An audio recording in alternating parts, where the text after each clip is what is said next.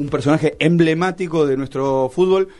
Tenemos eh, en el aire de Noche en Pelotas Javier Castrilli. Dani García de Noche en Pelotas te saluda. Buenas noches. ¿Qué tal, Dani? Un gusto saludarte. ¿Cómo están ustedes?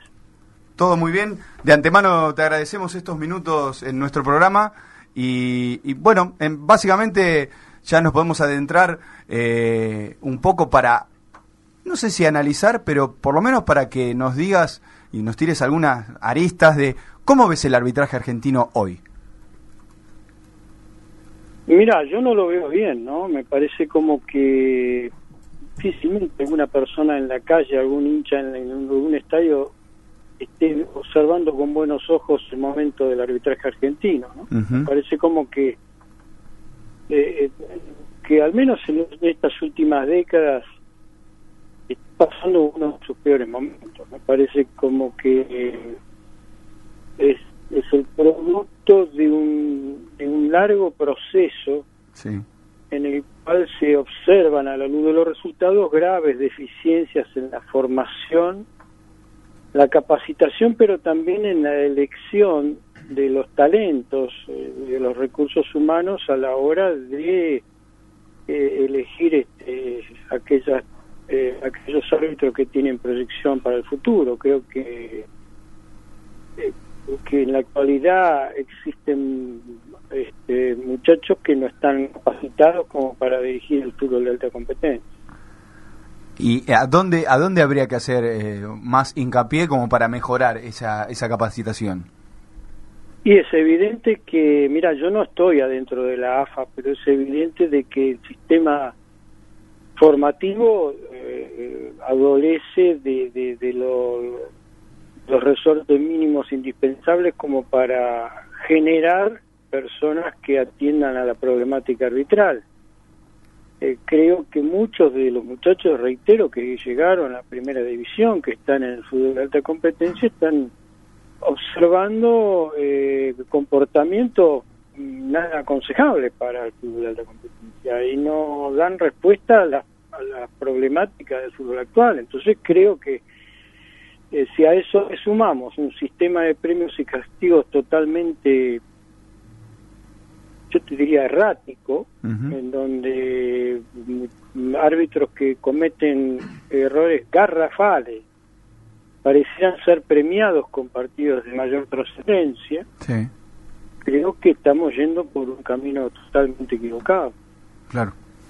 En definitiva, eh, todo, todo pareciera eh, estar en el camino incorrecto, ¿no? Porque la capacitación y aún así también los pseudos castigos para los árbitros con, con algún error garrafal, digo, los caminos no son estos. No, indudablemente que no, indudablemente que no. Y pareciera como que, a ver, eh, el amiguismo, la cultura del amiguismo y el nepotismo en el arbitraje, eh, pareciera la constante del presente que nos toca vivir. Digamos, estamos atravesando la era de los hijos de. Sí. Cuando nosotros vemos Vigliano, La Molina, Lusto, Barraza, y, siguen los nombres, ¿no? Son dos hijos de, ineludiblemente, inexorablemente, la pregunta que nos deberíamos hacer es si realmente a todos los árbitros de todo el país, principalmente a los árbitros del interior de las provincias, las mismas oportunidades que aquellos que llegan a primera división. Claro. Llama poderosamente la atención. Porque si a eso le agregamos que hay árbitros como por ejemplo el caso de Vigliano, mm. que partido tras partido viene defeccionando con sus producciones, uno se pregunta cómo es que este muchacho se mantiene en el fútbol de alta competencia. Entonces, este, eh, los interrogantes son muchos, ¿no? Eh, y, otros que a la luz de los resultados, reitero, obviamente esto es cuestión de analizar las estadísticas, historial profesional de cada uno, eh, vienen de problemas tras problemas, escándalos tras escándalos, y no solo ascienden de categoría, sino que son premiados partidos trascendentes.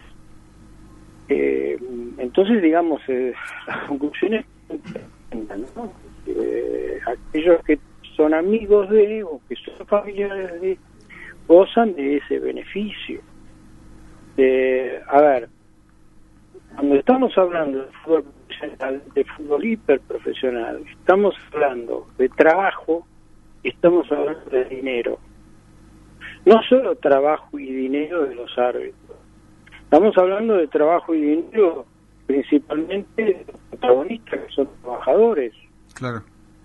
No solo los jugadores, los técnicos y de todo el andamiaje del mega profesionalismo, que en donde hay muchos intereses en juego.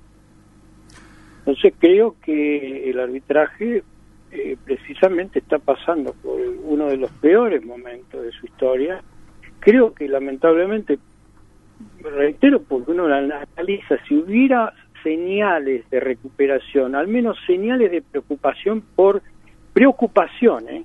por, por la problemática y preocupación por cambiar, hablaríamos en otros términos, pero como no esas señales, lamentablemente tenemos que concluir de que todavía no solo no hemos visto lo peor,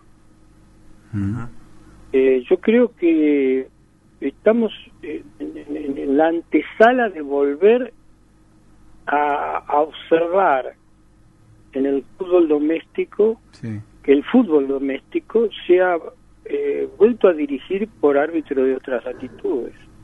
Mm. Sí, bueno, Como otrora ocurrió con los árbitros ingleses, claro. No estamos tan lejos de que eso ocurra. Que vuelva a ocurrir, obviamente la historia siempre cíclicamente se va repitiendo y creo que en la historia del arbitraje argentino no estamos tan lejos que se repita ese capítulo negro, ¿no? De tener que acudir a árbitros extranjeros para que dirijan nuestros partidos. Evidentemente esto es un problema de mucho más de fondo y más grave de quizás lo que lo que pensábamos. Y- e incluso yo, por ahí queda corta la pregunta, pero yo eh, te iba a consultar, ¿qué diferencias sustanciales encontrás con, eh, con la época en, en la que dirigías vos y esta? Primero y principal los docentes, los capacitores, los instructores. Yo me formé con eh, con árbitros eh, internacionales como Roberto Cochea, como eh, Ángel Norberto Coreza, Claro.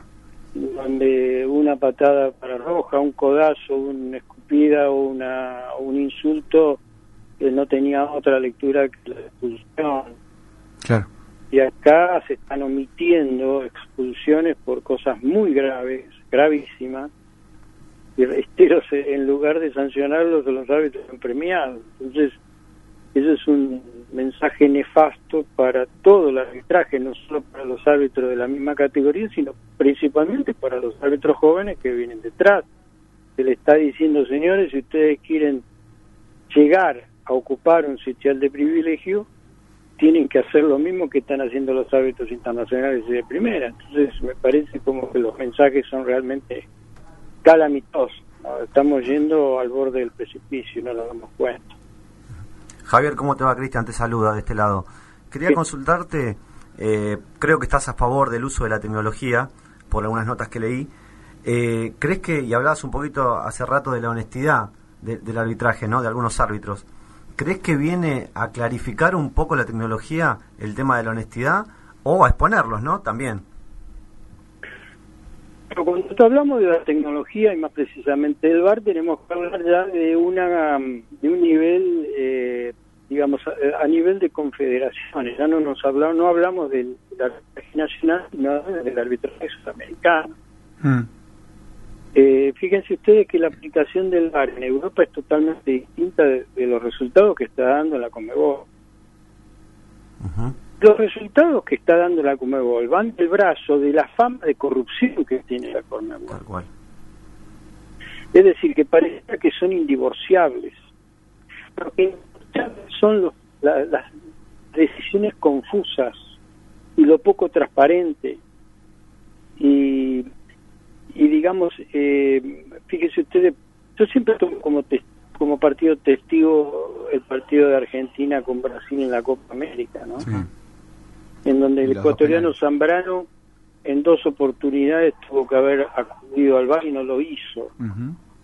Y la Conmebol no solo escondió el audio y los videos del bar, que ahora dice publicitar, bueno, ¿por qué no hace público qué pasó en ese partido? ¿Qué pasó? Porque esos dos penales, en donde el árbitro, habiendo bar, no se utilizó, a Comebol tendría que haber salido a la opinión pública a aclarar por qué no se utilizó. Fíjense ustedes que, que, eh, silentemente, porque eh, se ocuparon de que no tuviera mayor trascendencia, Mm. el árbitro Zambrano dejó de ser árbitro internacional. Pero Argentina, principalmente después del primer penal que le comete Dani Alves a a Agüero. Eh, quedó fuera por el porque justamente de, De a una contra- de esa jugada vino el segundo gol de Brasil y ahí se terminó el partido. Claro. Acusó el golpe. Y después, dos meses después, salieron CNM con Baldassi eh, con una cara bastante dura a decirnos, a, hacer- a tratar de hacernos creer de que esa transparencia que ellos buscaban, reconociendo de que se tendría que haber acudido al bar y no, se acudió. Entonces creo que eh, el arbitraje y la dirigencia sudamericana va de contrapelo con la transparencia que se debiera dar a cuenta de los antecedentes de corrupción que ya ellos arrastran.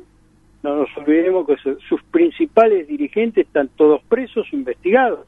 Claro. El que no falleció, como el caso de Grondona, el resto están todos presos e investigados. Entonces ellos que debieran dar esa transparencia no lo dan, no lo dan. Lamentablemente es así. Digo, en este contexto, de, sobre todo sudamericano, eh, parece como que en un mundial o, en las ligas y las copas europeas parece que funciona de maravillas eh, el VAR. Sí, sí, claro. A ver, con sus claroscuros también, pero uno ve esos partidos en donde hay previsibilidad, uno ya sabe de que esa jugada nos llamó la atención, bueno, eh, a los segundos uno ya ve que hay una respuesta del VAR y el árbitro eh, este, hace la seña de que lo están estudiando y que viene una, una, una reconsideración. Y en la enorme mayoría de los casos esa reconsideración repara un error. Es decir, que la tecnología, que la tecnología debiera ser un límite a la corrupción. Tecnología debiera aclarar, debiera transparentar. Acá, en Sudamérica, con los dirigentes que tenemos, lejos está de hacerlo. Entonces el problema no es la, la, la, la tecnología, el problema no es eh, el VAR, el problema son quienes conducen el fútbol. Mm. Porque si ellos se empeñan en que ese instrumento, esa herramienta tan, va- tan valiosa para reparar un error, va a funcionar eh, con el libre albedrío del árbitro, y estamos fritos, lamentablemente es así, digamos, este, estamos sufriendo eh, la- las decisiones de, de- árbitros y de quienes conducen a los árbitros, llámense instructores de árbitros o destructores de árbitros o dirigentes de la Comebol. Digo, eh, metidos y pensando en, en lo que decías, ¿no? Que mm, la- no la herramienta en sí eh, es lo fundamental, sino con los que lo conducen, los dirigentes. Digo, ¿en tu época hubiera sido útil esta herramienta? Digo, Sí, claro que siempre eh, esa herramienta hubiera sido útil, porque en la historia del fútbol universal se han cometido muchísimas injusticias producto de las limitaciones humanas. Eh, recordemos, sin ir más lejos, no solo la mano de Maradona con los ingleses, sino también la mano de Henry que clasifica a Francia dejando sí, en el repechaje a Irlanda, a Irlanda. Este, los goles fantasmas, Los goles fantasmas. la final de 1966 en el Mundial de Inglaterra, o también de Sudáfrica, el mismo partido Inglaterra-Alemania con un gol fantasma. Es decir, siempre las limitaciones humanas vinieron a demostrar que el arbitraje eh, en manos de la persona humana lejos está de garantizar un mínimo indispensable, necesario eh, de previsibilidad. Eh, y obviamente que eso le da lugar, abre la puerta a la intromisión de la tecnología, porque obviamente cuando uno se da cuenta a través de la televisión de que la persona humana no, es capaz de dar respuesta a esa, a esa problemática, tiene que acudir a un elemento externo que es la tecnología. Javier, ¿qué tal? Buenas noches, mi nombre es Lucas. Te quería consultar, eh, bien, eh, esto que decías, ¿no? Del análisis que estabas haciendo por ahí de la actualidad del arbitraje argentino. Eh, ¿Qué pasa a nivel mundial con el arbitraje argentino, no? Y más precisamente por ahí te quería preguntar por Néstor Pitana, si es una isla dentro de todo esto que, está pasando, porque para la FIFA evidentemente está como en una buena posición en cuanto al, referi, al referato, digamos. ¿Vos cómo lo ves? No, no, no, no es una isla yo creo que hay una, un común denominador. Desde, desde Brasil 2014 que se viene insistiendo en un formato, en una modalidad de conducción más tendiente a estimular el fútbol espectáculo, el fútbol show, que el fútbol deporte.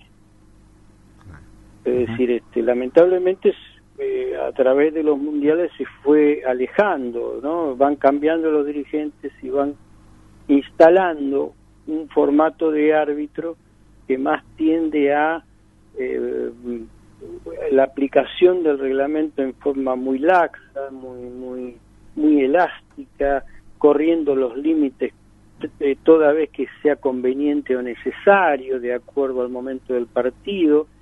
Y creo que el norte es precisamente no romper el partido, no romper el show, no romper el espectáculo. De eso se trata hoy, ¿no?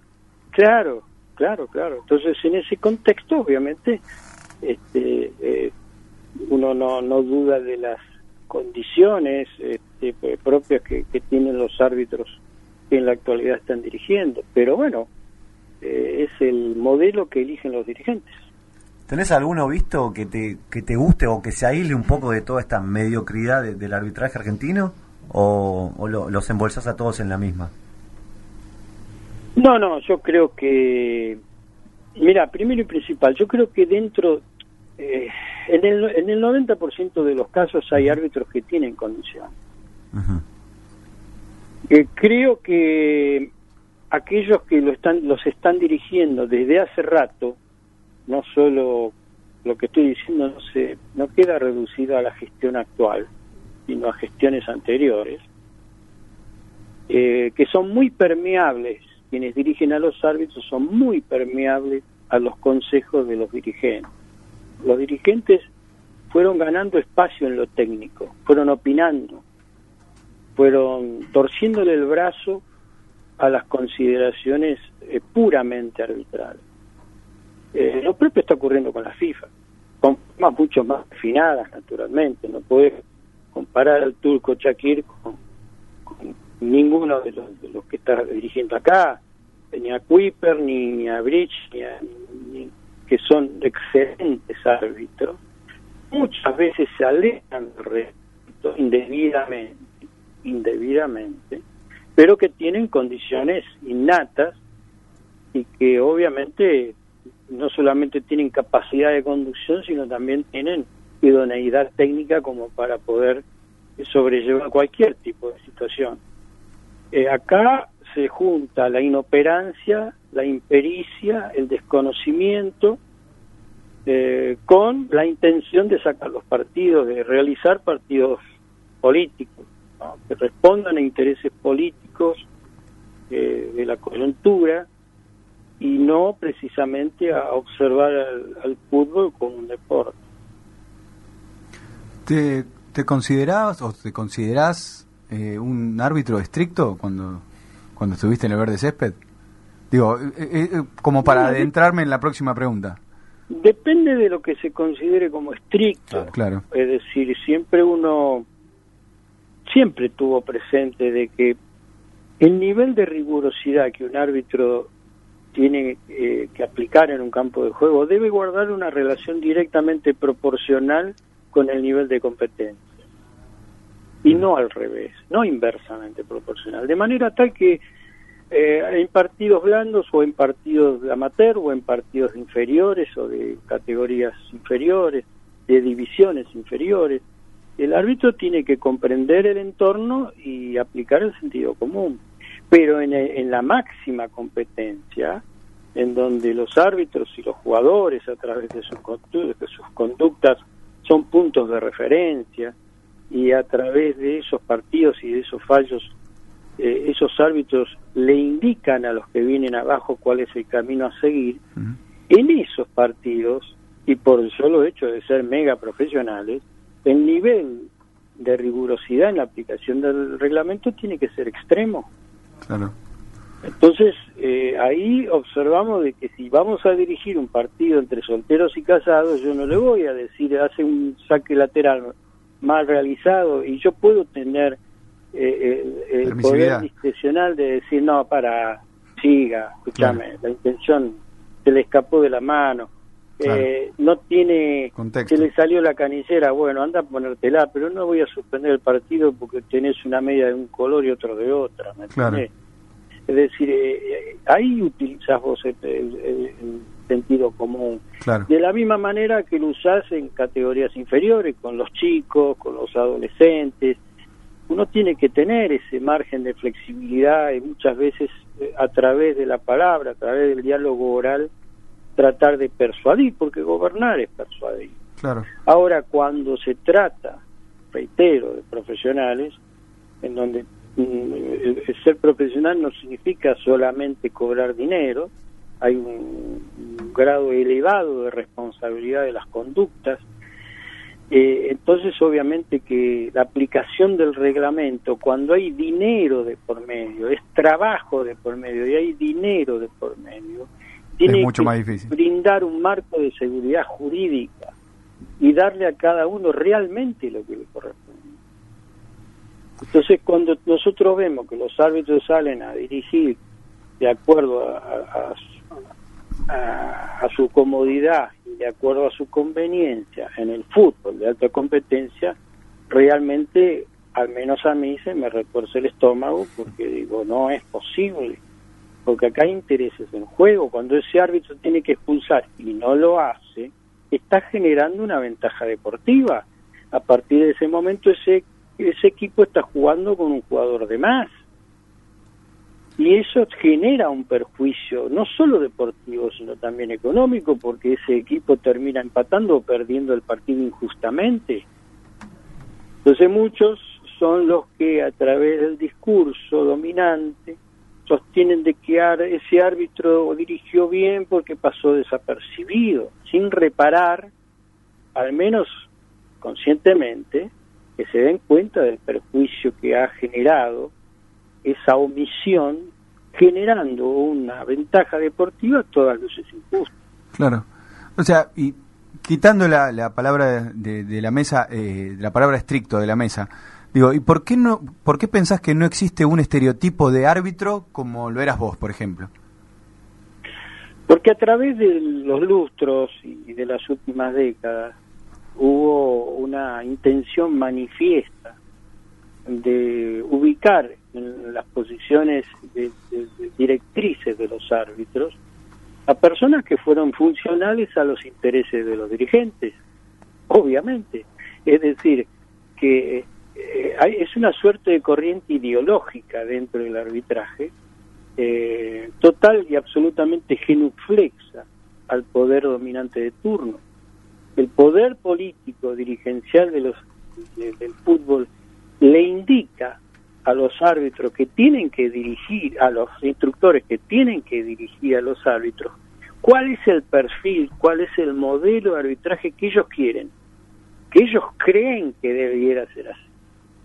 Entonces eligen a esos instructores que son funcionales a sus propias creencias. Lamentablemente, esas creencias se alejan de los arbitrajes eh, que realmente responden para eh, asegurar, brindar un marco de seguridad jurídica en el juego y de esa manera observar al fútbol en tanto juego, en tanto deporte y no en tanto negocio, en tanto espectáculo, show. Te voy a sacar un poquito, Javier, de, la parte rigurosa de, del referato. Eh, te voy a entrar, ¿cuántas veces te habrán preguntado seguramente por el famoso, pero usted no estaba muerto, maestro, de Maradona? Digo, fuiste una de las personas que más ha hecho, no se lo ha visto así a Diego, salvo alguna pelea en Barcelona. Eh, ¿Cómo fue tu vínculo después de eso con Maradona? ¿O no, no, no, nunca hubo un vínculo? No, nunca hubo vínculo. Pero te lo deben recordar todo el tiempo, ¿no? Esa frase este, yo después no, no, no he vuelto a tener ningún tipo de contacto con Maradona. ¿Te arrepentís de algo de eh, ese partido? ¿Cómo? ¿Te arrepentís de algo de ese partido, de ese Vélez 5 Boca 1? No, por supuesto.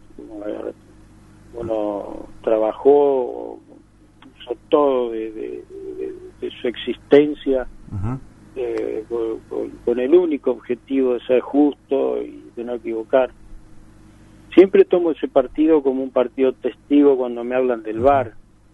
Si en ese partido hubiéramos tenido la posibilidad de acceder al VAR, seguramente ese gol que desencadenó, que fue el disparador de todos los hechos lamentables que surgieron después, no se hubiera producido, se hubiera reparado en su tiempo y forma ese, esa equivocación y no, no estaríamos hablando de, de las consecuencias que trajo aparejado ese, el otorgamiento de ese gol, porque Boca ganaba 1 a 0 y ese era el empate de Vélez.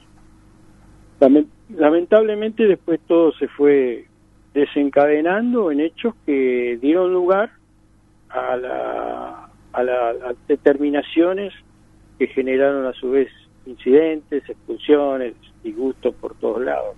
Lamentablemente así se después de más del partido y terminó siendo un partido lamentable producto de este, todos los exabruptos cometidos. La última cortita más trivial. ¿Quién te puso sheriff? El, el, apelativo de sheriff surgió como consecuencia de la venta de un River y Boca que hizo la televisión en esos momentos. Eh, se estaba en vísperas de, un superclásico mm. y todo lo anunciaban como el gran duelo, porque recordemos que en la década del 90, con la paridad uno a uno, con la ley de convertibilidad, donde un peso valía un dólar, ah. eh, los jugadores eh, ya no emigraban tanto, menos a Europa, ¿no? Es decir, evitaban el desarraigo precisamente porque cambiaban el dinero y se que le preferían quedarse acá que irse a otras latitudes, ni a México ni a Europa, entonces se quedaban acá. Eso traía como consecuencia de que los equipos eh, mantuvieran la plantilla por varias temporadas, los jugadores se quedaban en sus propios equipos por varias temporadas, y eso hacía a su vez que a la rivalidad natural futbolística existente en cualquier clásico, y mucho más en un Boca River, River y Boca, se vería, se veía potenciada por eh, las rivalidades personales, las disputas que existían entre los propios jugadores. Porque cuando uno dirigía esos River y Boca, la totalidad de los jugadores ya hacía tres o cuatro River y Boca que lo venían jugando. Hoy en día, eh, siempre que uno observa un Boca River, River y Boca, eh, hay, hay muchachos que debutan y de otras latitudes que vienen y juegan y y no, no obviamente que, que en un River y Boca no es lo mismo que ya lo viene haciendo en 7, 8, 10 oportunidades como en aquella década del 90. Entonces, en ese momento se preveía que iba a ocurrir varios encontronazos porque había rivalidades personales y toda la televisión lo promocionaba como el gran duelo y los creativos de ese entonces en la televisión se hicieron un videoclip para vender el producto durante la semana y como y no tuvieron mejor idea que caricaturizar a los jugadores vistiéndolo como si fueran vaqueros del lejano oeste, poniéndole la foto de, cada jugador, pero dibujado como si fueran vaqueros. Claro. Y cuando terminaban de presentar a los equipos, como el gran duelo que se avecinaba, eh, como a mí ya me habían designado, me pusieron como el sheriff. El sheriff a partir de esa aparición, obviamente que empezaron, principalmente en otros lugares como en Chile, Paraguay, Ecuador, Uruguay. Tomaron ese este, apodo. Me, claro, porque pues, el, fútbol argentino era producto eh, que se consumía en todas partes del mundo cuando cuando se jugaba un Boca River y Boca. Entonces en esos lugares se vendió mucho eso y durante muchos años aún hoy me siguen recordando como el sheriff. Bueno, Javier, la verdad te agradecemos enorme el tiempo acá en Noche en Pelotas. Siempre es muy muy jugoso y muy reconfortable para nosotros hablar con un protagonista de la talla como la tuya. No, al contrario, el agradecido soy yo. Te, mando un fuerte abrazo. Un abrazo grande y hasta la próxima. Hasta la próxima.